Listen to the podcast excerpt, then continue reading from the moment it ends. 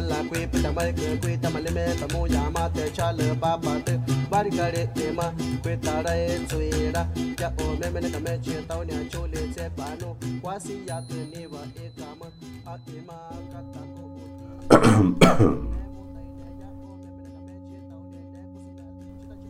Bienvenidos al Gran Hotel Abismo, un podcast edificado a la orilla de la nada, de lo absurdo, de los despeñaderos de nuestras vidas cotidianas. Un ejercicio de hospitalidad digital entre algoritmos, con room service a tentativas teóricas y proyectos artísticos contemporáneos. Cama doble o cama separada, sin vista al mar, con vista al abismo. Desde el Museo Universitario Arte Contemporáneo yo soy su host, Julio García Murillo, y esto es Gran Hotel Abismo, el programa de teoría crítica, arte y cultura visual de Podcast SMAC.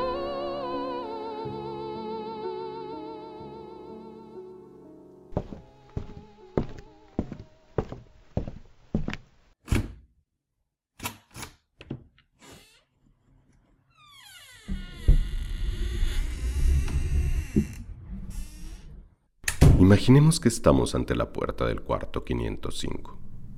Un huésped hipotético, llamémosle huésped A, gira el cerrojo y abre la puerta, y al interior escucha sobre la cama un gato jugando con un venado azul de estambre.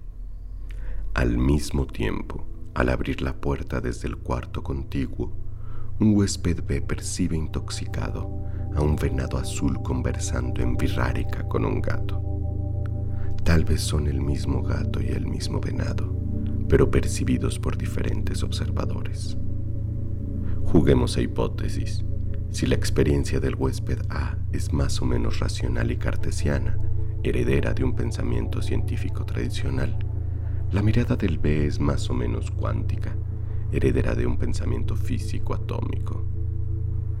Este tipo de narraciones, provenientes de la vida secreta de las moléculas, han sido recuperadas recientemente por antropólogos para explorar la posibilidad de interpretar mundos superpuestos entre distintas culturas. Como pensar que las historias sobre la creación constante del mundo llevan su propio ritmo y esfuerzo ante la mirada de un objeto de conocimiento inerte y listo para ser manipulado. O que las fronteras móviles de la nación virrárica se desplazan y chocan con las líneas de los estados decimonónicos. En Complicar el Mundo, tercer episodio de nuestro dossier Reliquias del Antropoceno, conversamos con el antropólogo Johannes Neurat, hospedado en el quinto piso con vista a la montaña, en compañía del venado, el señor Fuego y su hermano el Peyote. Con Neurat platicamos sobre las fiestas y danzas firráricas, así como de las exposiciones recientes en las que el concepto de cosmopolítica pone de cabeza los campos históricos y artísticos mexicanos. Neurat ha realizado trabajo etnográfico entre huicholes y coras desde 1992. Es investigador del Museo Nacional de Antropología, miembro del Sistema Nacional de Investigadores y profesor del posgrado de estudios mesoamericanos de la Facultad de Filosofía y Letras de la UNAM. Recientemente cocuró la exposición Kishpatla, Cambiar de vista, cambiar de rostro, arte y cosmopolítica, en el Colegio de San Ildefonso. Con su hospedaje inauguramos nuestros tours abismales, una serie de visitas electroacústicas a contenidos dispersos en la red. Con estos tours ampliamos nuestra oferta de actividades que pueden disfrutar antes, durante o inclusive después de su estancia en el hotel. Este episodio es realizado en colaboración con el ALEF, Festival de Arte y Ciencia 2021, en el marco del programa México 500 de la UNAM. Intoxicados por los cantos de Viricuta, sean bienvenidos al gran hotel abismo.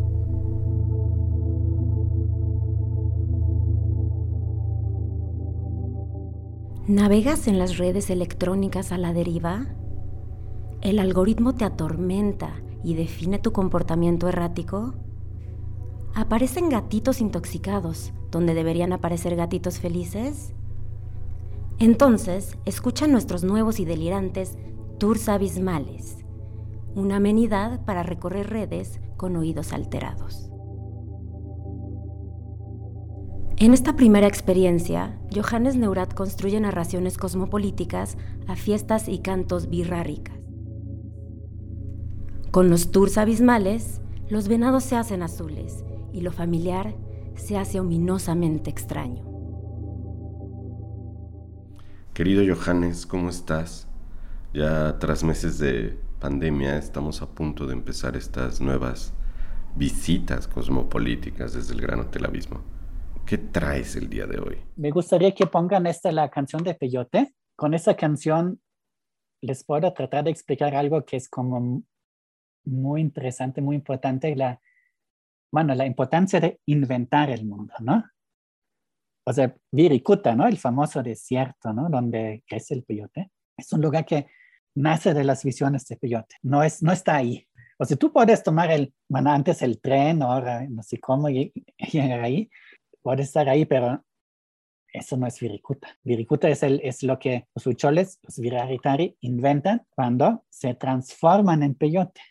Ellos no comen peyote, sino se vuelven peyote, ¿no? Entonces aprenden a ver como un peyote cuando son peyote. O sea, no es, no es una cuestión de química, sino de transformación. Pero al mismo tiempo uno nunca debe exagerar esa transformación porque si no te quedas ahí. La transformación es fácil. Lo que no es fácil es controlar la transformación y volver. Poder volver es lo difícil. Visitas cosmopolíticas. Primera parada. Virikuta Tutu Tebellari. Devaneos narrativos en fragmentos sonoros de un video publicado por Don Barroco el 26 de mayo del 2011 en YouTube. Visitas cosmopolíticas. Primera parada.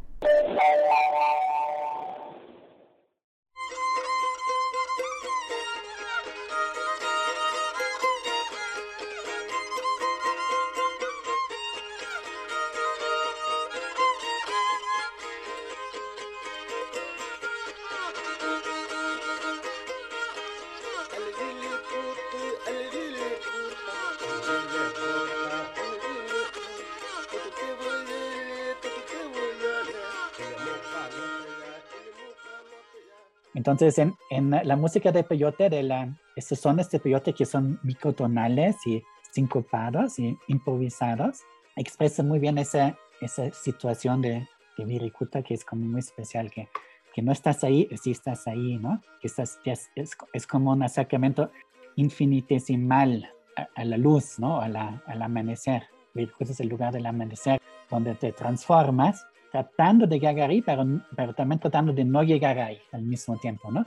Entonces, Virikuta aparece, es ahí y no es ahí, ¿no? Es un poco como en, en, la física cuántica, de que las cosas están o no están al mismo tiempo, ¿no? Eso es algo muy característico de muchas culturas indígenas de América, ¿no? Que esa ambigüedad de la existencia de las cosas, ¿están ahí o no están ahí? Nunca se sabe, ¿no? Entonces, los dioses existen porque los huicholes se transforman en peyotes y tienen sueños de peyote, vamos, y visiones, y se transforman ellos también en los dioses, en los ancestros de ellos mismos, en sus propios como bisabuelos, se regresan en el tiempo, también es como muy importante la idea de regresar en el tiempo y uh, volverse sus propios ancestros. Pero eso no es como completamente real nunca, ¿no? Es una posibilidad, nunca es algo fijo, ¿no? Nunca, nunca es algo dado y comprobado, ¿no? Es una es como el gato de Schrödinger, ¿no? Bueno, esa música yo creo que expresa muy bien esa ambigüedad, ¿no? La, la microtonalidad, la sincopación. Es música improvisada que siempre cada grupo de peyoteros, vamos, los que van al peyote, crean esas canciones siempre nuevas, ¿no? Inventan nuevos textos y son como chistosos y los tocan así durante horas y horas y horas y empiezan a improvisar. Y eso es, esa música hay que escuchar en dictado, obviamente, ¿no?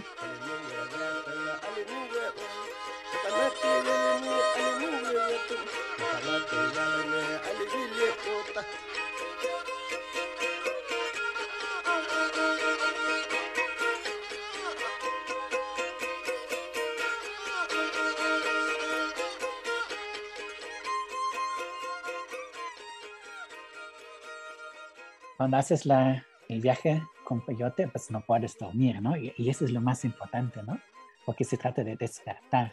Volverse peyote es despertar y encontrar la, el amanecer. Entonces, todo ese, ese, mundo de la luz y del amanecer y del, de las flores, de peyote, de todo eso es, es efímero y muy frágil, ¿no? Solamente existe en estos momentos muy especiales. Está colectivamente empeyotado, desvelado, pero ese es el mundo, ¿no?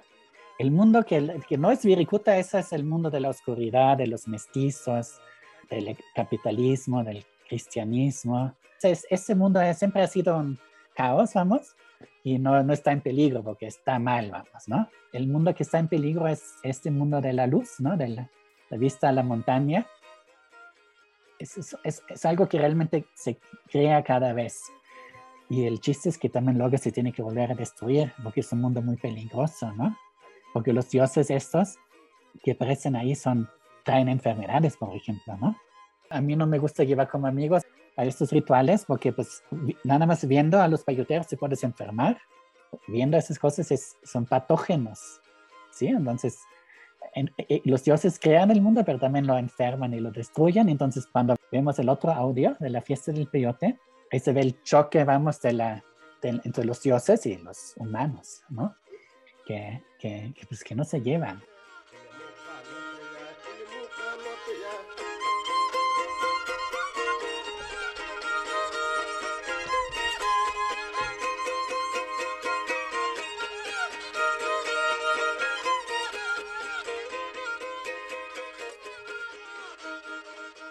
Digo, esta música se toca durante horas y horas y horas, todo, todo el día, toda la noche, y se hace un, se baila un zapateado, ¿no? Que en el audio no se, ahí no se grabó el zapateado.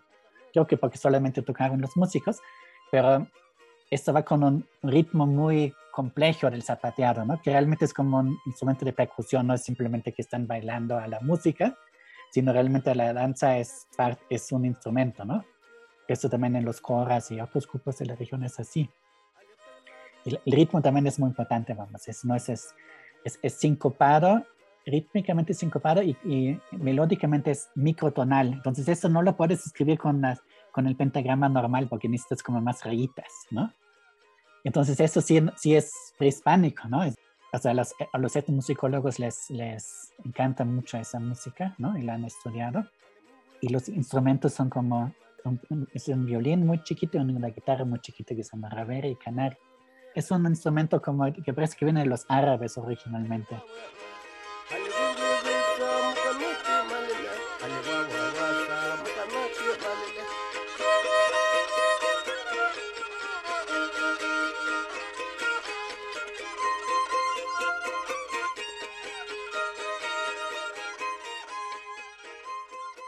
Porque esa música te pone en trance, ¿no? De alguna manera. si, si, le pones atención a la música, te sientes empeyotado, igual como los buenos cuadros bucholes, o sea, sí sientes como el efecto del peyote, ¿no? Hay una intención ahí de crear ese efecto, ¿no? Similar a la cuando estás empeyotado, ¿no? Decir, es como, digo, todo el arte prehispánico se tiene que ver así, obviamente, ¿no? Digo, no, no, no tendrían que ser tan cuadrados los colegas arqueólogos con esto.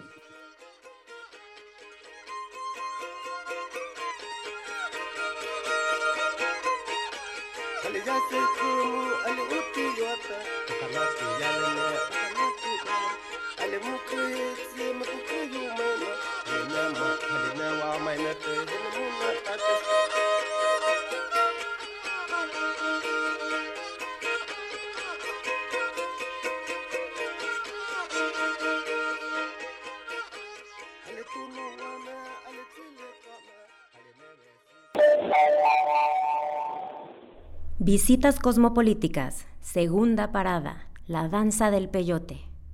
Desvíos narrativos en fragmentos sonoros de un video publicado por Mele Carrillo López el 6 de mayo del 2015 en YouTube. Visitas cosmopolíticas, segunda parada.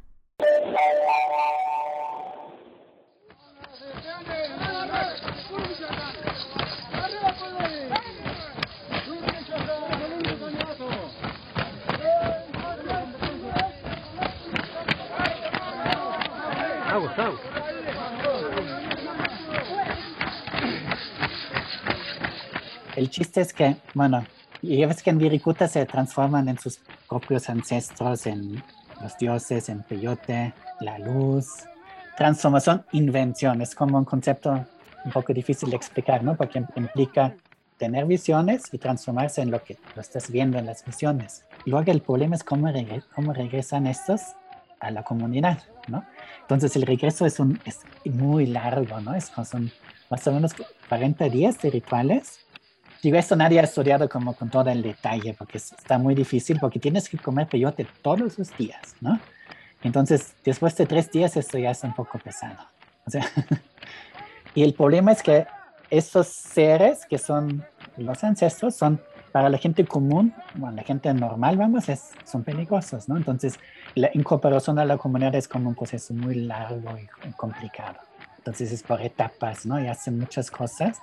Y cuando finalmente llegan al centro ceremonial, a la comunidad, pues aparecen como la serpiente de nubes, o sea, la serpiente emplumada, ¿no? O sea, que son la lluvia que viene, ¿no? Ellos como colectivamente se transforman en la serpiente de nubes y así aparecen en esta danza, ¿no? Entonces tienen amarradas estos cachitos de como un tipo de bambú, ¿no? Que hace ese sonido, que esa es la serpiente, ¿no? La serpiente de cascabel, ¿no? Se quitan las plumas de los sombreros, que son como las flores de peyote, y hacen su, su traje de plumas de la serpiente. Y también traen un palito en forma de serpiente con ese palito te pican, si no te fijas, ¿no? Te pican, ¿no? Te muerden, ¿no? Te atacan y hacen una danza que es como atacar en forma como una serpiente, ¿no? Se hacen para atrás y luego rápido hacia adelante, ¿no? Y te, te, pican con el palo este, ¿no? Con el bastón de la, que es, la, que es también la serpiente de las nubes o de las lluvias.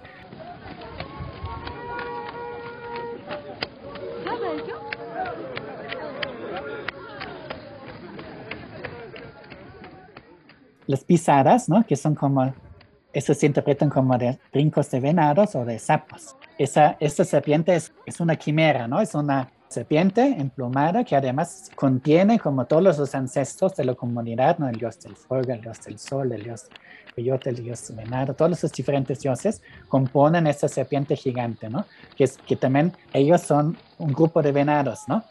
El problema es que como que la gente de la comunidad no los quiere, los cazan como venados los atrapan, ¿no? Y, y los, obligan de renunciar a ser dioses y de, de quitarse sus elementos, son como sus insignias. Tienen diferentes cosas en su atuendo, ¿no? Que hacen que son seres especiales. Entonces tienen que renunciar a esos objetos y entregarlos. Es muy larga esa fiesta. Y se baila hasta tres días y tres noches, ¿no? Es como, es un rave, ¿no? Con mucho peyote pues los dioses renuncian y están, están otra vez como gente normal. Entonces ya no hay dioses, ¿no? Se acabaron. Me parece muy importante esto que me costó mucho entender, ¿no? Porque obviamente es muy difícil hacer una etnografía si estás ahí. Tienes que participar, no puedes estar ahí haciendo apuntes, ¿no? Y luego también has hecho pomada, ¿no? O sea, cuando se te quita el efecto del peyote, imagínate, ¿no? Después de bailar tanto tiempo.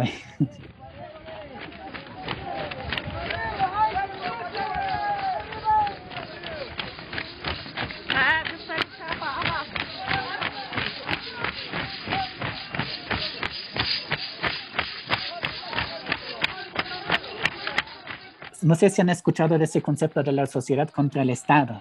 Los prioritarios son sociedades, comunidades que no toleran privilegios y posiciones como de poder que, tengan como una cierta estabilidad, ¿no? Sí hay autoridades y hay cargos y hay, hay, muchas, muchas funciones de la comunidad, muchos puestos que te pueden dar, pero no puedes acumular poder y no puedes mantener el poder, siempre lo o sea, siempre muy cuestionado. Entonces, hasta como los propios dioses sufren ese cuestionamiento, ¿no? Que no son realmente tolerados por la gente. Entonces es una, una situación de, donde la comunidad se impone sobre los propios dioses, ¿no?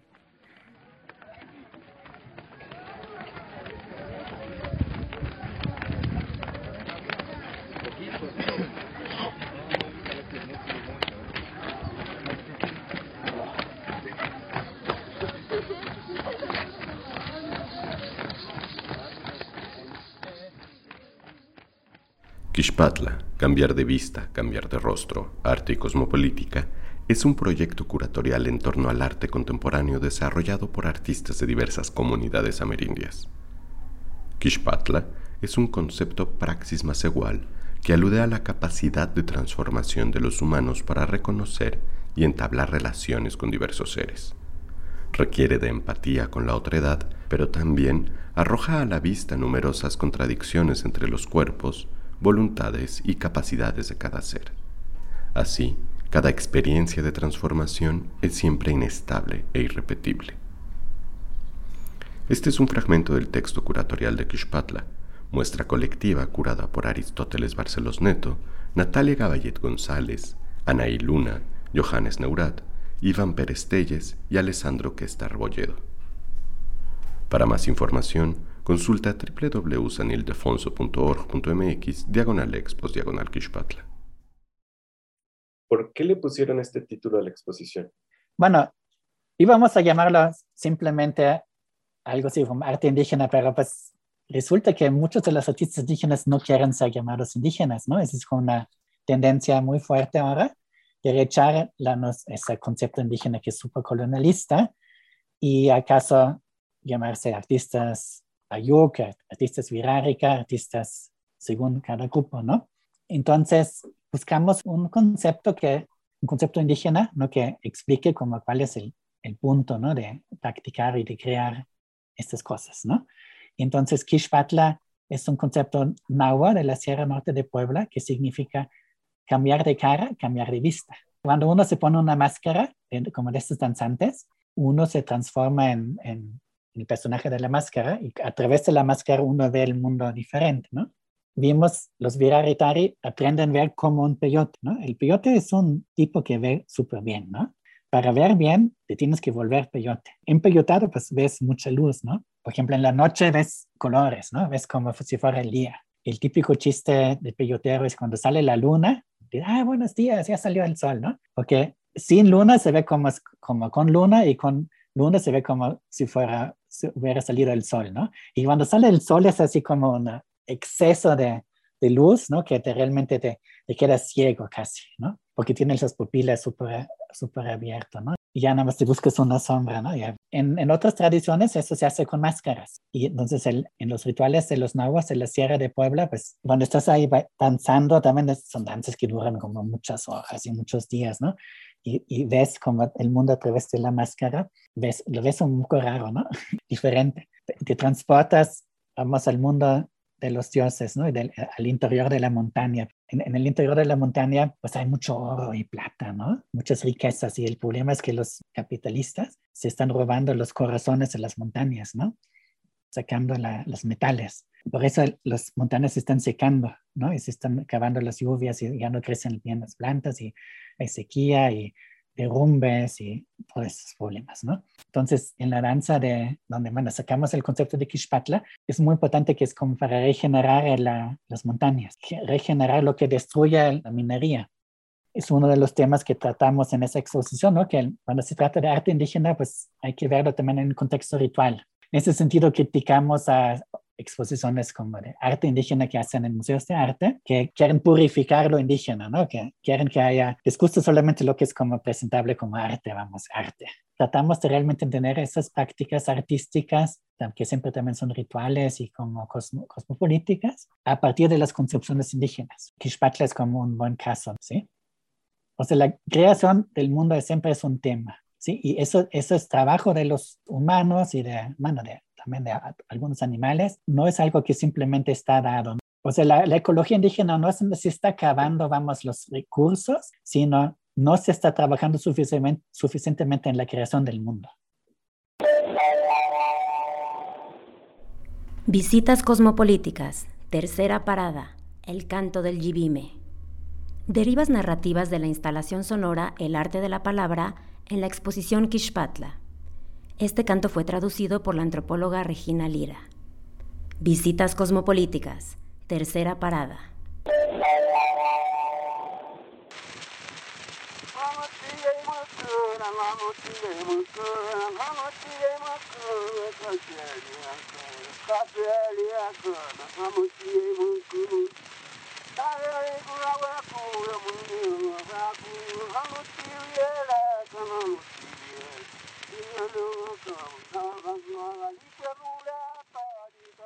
Y aquí lo que escuchamos es un fragmento de un canto chamánico virárica, pero uno que fue grabado a principios del siglo XX por el antropólogo alemán Konrad Theodor Preuss. Entonces es, un, es nada más un fragmento de un canto muy largo que él, él grabó con estos cilindros de cera, ¿no? De, duraban unos minutos. Entonces, también lo que se ve en ese canto que, que tenemos en, en, el sitio de la exposición Kishpatla, tenemos también las traducciones y transcripciones y traducciones de los textos. Entonces es un típico canto chamánico donde, bueno, el chamán se, bueno, está sentado en su silla, ¿no? Esas sillas hucholas, ¿no? Se ubican, equipales. Ahí está sentado y, pero en el canto se desplaza a lugares sagrados en el, quién sabe dónde, ¿no? Y ahí, ahí describe que sube a uno y um, llega a Gigo que está subiendo, ¿no? Que pero también siempre cambia la perspectiva, ¿no? Que se observa a sí mismo y se pregunta, se cambia la, de la tercera persona a la primera persona. Las formas gramaticales son muy complejas en esos cantos. Y eso tiene que ver con este proceso de la multiplicación, que no solamente transformación, sino también multiplicación de la persona con acumulación de identidades y perspectivas, que es comparable como lo que vimos con la serpiente esta de la danza del peyote, ¿no? Que es un ser múltiple compuesto de muchos otros seres. O sea, que siempre hay como muchas interpretaciones de cada elemento ahí. Pero el chiste es que es todas las cosas al mismo tiempo. ¿sí? O sea, la, la transformación no es simplemente que yo, me transformo en lobo o en venado, sino normalmente se, se transforman en eso y eso y eso, eso es. Realmente es para crear complejidad. El arte chamánico es complicar el mundo, ¿no? Acumular relaciones, complicar las relaciones y las identidades, ¿no?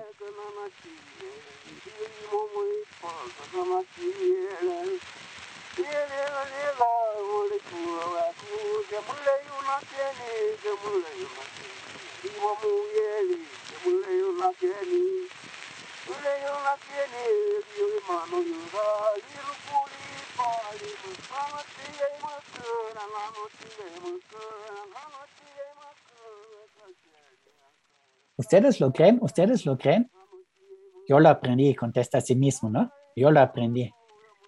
Dicen, ¿no? Dicen, ahí a lo lejos, ahí está, ¿no? O sea, se ve a lo lejos y lo, aquí estoy, ¿no? Él está ofrendando algo, ¿no? Y yo estoy ofrendando algo. Es como, como este juego con multiplicaciones de la misma persona del, enunciador, ¿no? En, en la jerga lingüística es el enunciador complejo. Es algo típico de los cantos rituales indígenas de, de toda América. Yo creo que tiene todo que ver con este tema de la multiplicación y invención, ¿no?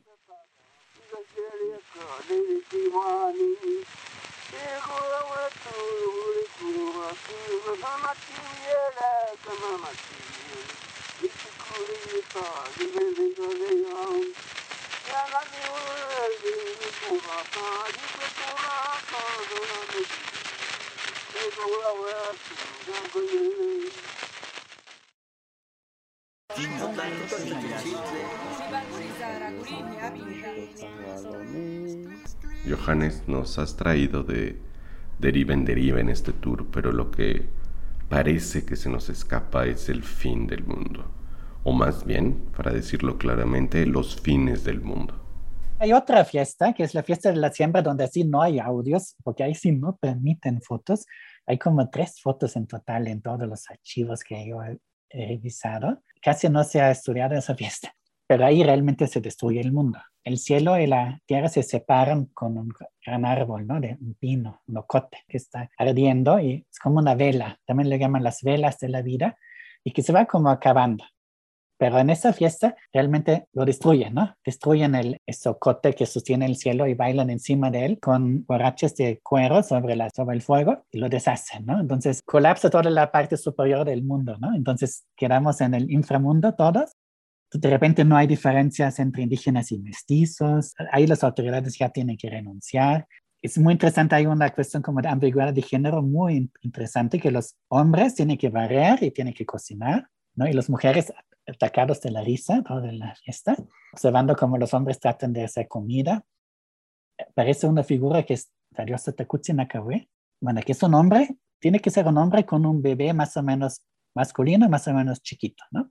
Entonces, este hombre es la diosa Takutsi, nuestra bisabuela, y su hija, su hija que es la tierra, y baila, ¿no? Y además, él, ella tiene una máscara como de un mestizo, ¿no? De manera que es un mestizo y tiene barbas. O sea, es muy queer el asunto, ¿no? Super queer. Es una, es una hombre que se disfraza de mujer y que se disfraza de hombre. Doble transvestismo, ¿no? Y el niño también es que es un niño que es una diosa. Y eh, ellos destruyen la separación del, cielo de la tierra, entonces colapsa todo el mundo, regresamos a la oscuridad de los orígenes. Realmente ahí no hay ley, ¿no? Las autoridades tienen que entregar su bastón y sus sogas para amarrar como delincuentes y se acaba la estructura social. Pero también es el único día donde realmente se cumple al maíz, ¿no? Porque hay un pacto entre los dioses del inframundo y los humanos para usar el maíz. Y este pacto implica que la mujer no debe trabajar, porque la mujer es el maíz, ¿no?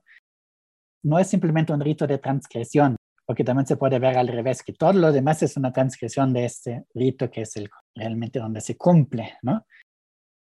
Pues los indígenas viven en un mundo post-apocalíptico y tienen como mucha experiencia de sobrevivir fines del mundo y con todo lo que pasó en el siglo XVI, ¿no? Con, no solamente con la llegada de los españoles, sino con la, sobre todo con la llegada de todos esos patógenos las plagas que llegaron del viejo mundo, pues que aquí la gente no tenía como las defensas contra muchas enfermedades del viejo mundo. Entonces se murieron, no sé, se calcula hasta 90% de la población. Crecieron los bosques, ¿no? Del Amazonas, de Yucatán, de la cuenca del Mississippi, y a nivel global, el clima se enfrió porque tanto bajó la población en América y crecieron los bosques. Entonces había esta famosa pequeña era de hielo. Y entonces la gente sobrevivió a esto. Se reorganizaron y crearon un nuevo mundo a partir de las ruinas. Entonces es, es un tema muy importante en las tradiciones amerindias hay como muchas historias o mitos donde son como muy poquitos que sobreviven al fin del mundo, entonces suben, por ejemplo, en, los Hopis o en los, estos grupos del sureste de Estados Unidos, se trepan con una escalera al cielo y escapan por un hoyo en el cielo, escapan al, al siguiente mundo y se llevan nada más algunas cosas, ¿no? Que son como unas cosas más o menos random, ¿no? Estos objetos del antiguo mundo son los objetos sagrados en el nuevo mundo alguien lleva su iPhone, alguien lleva, no sé, sus lentes, otro lleva sus, quién sabe qué cosita, ¿no? Entonces, eso van a ser como los objetos sagrados rituales en el, en el siguiente mundo. Entonces, es un tema, la destrucción y nueva creación de los mundos.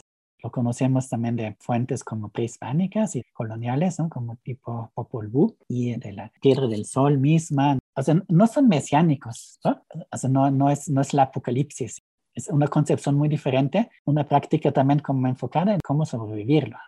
Nosotros sentimos que ya se va a acabar todo, pero no tenemos la fantasía de reinventar el mundo.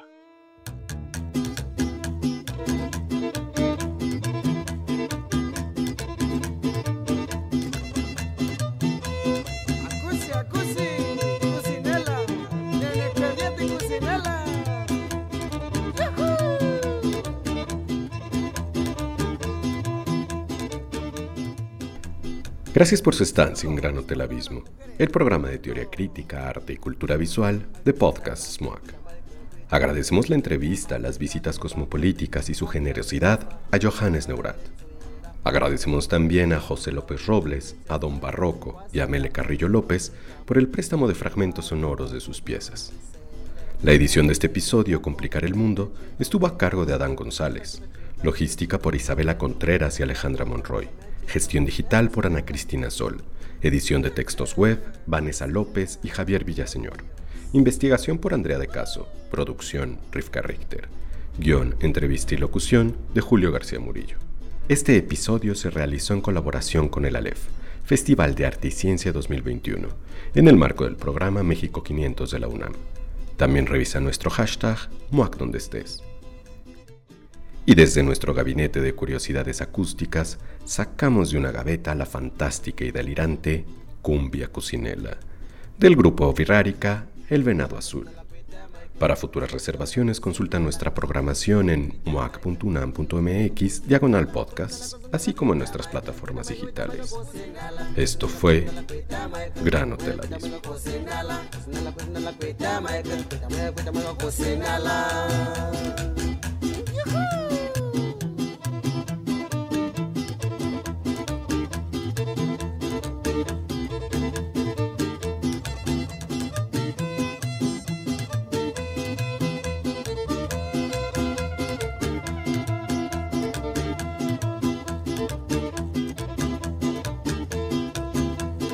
Saludos para las panaderas y panaderos del mundo. Acusi, acusi, cocinela.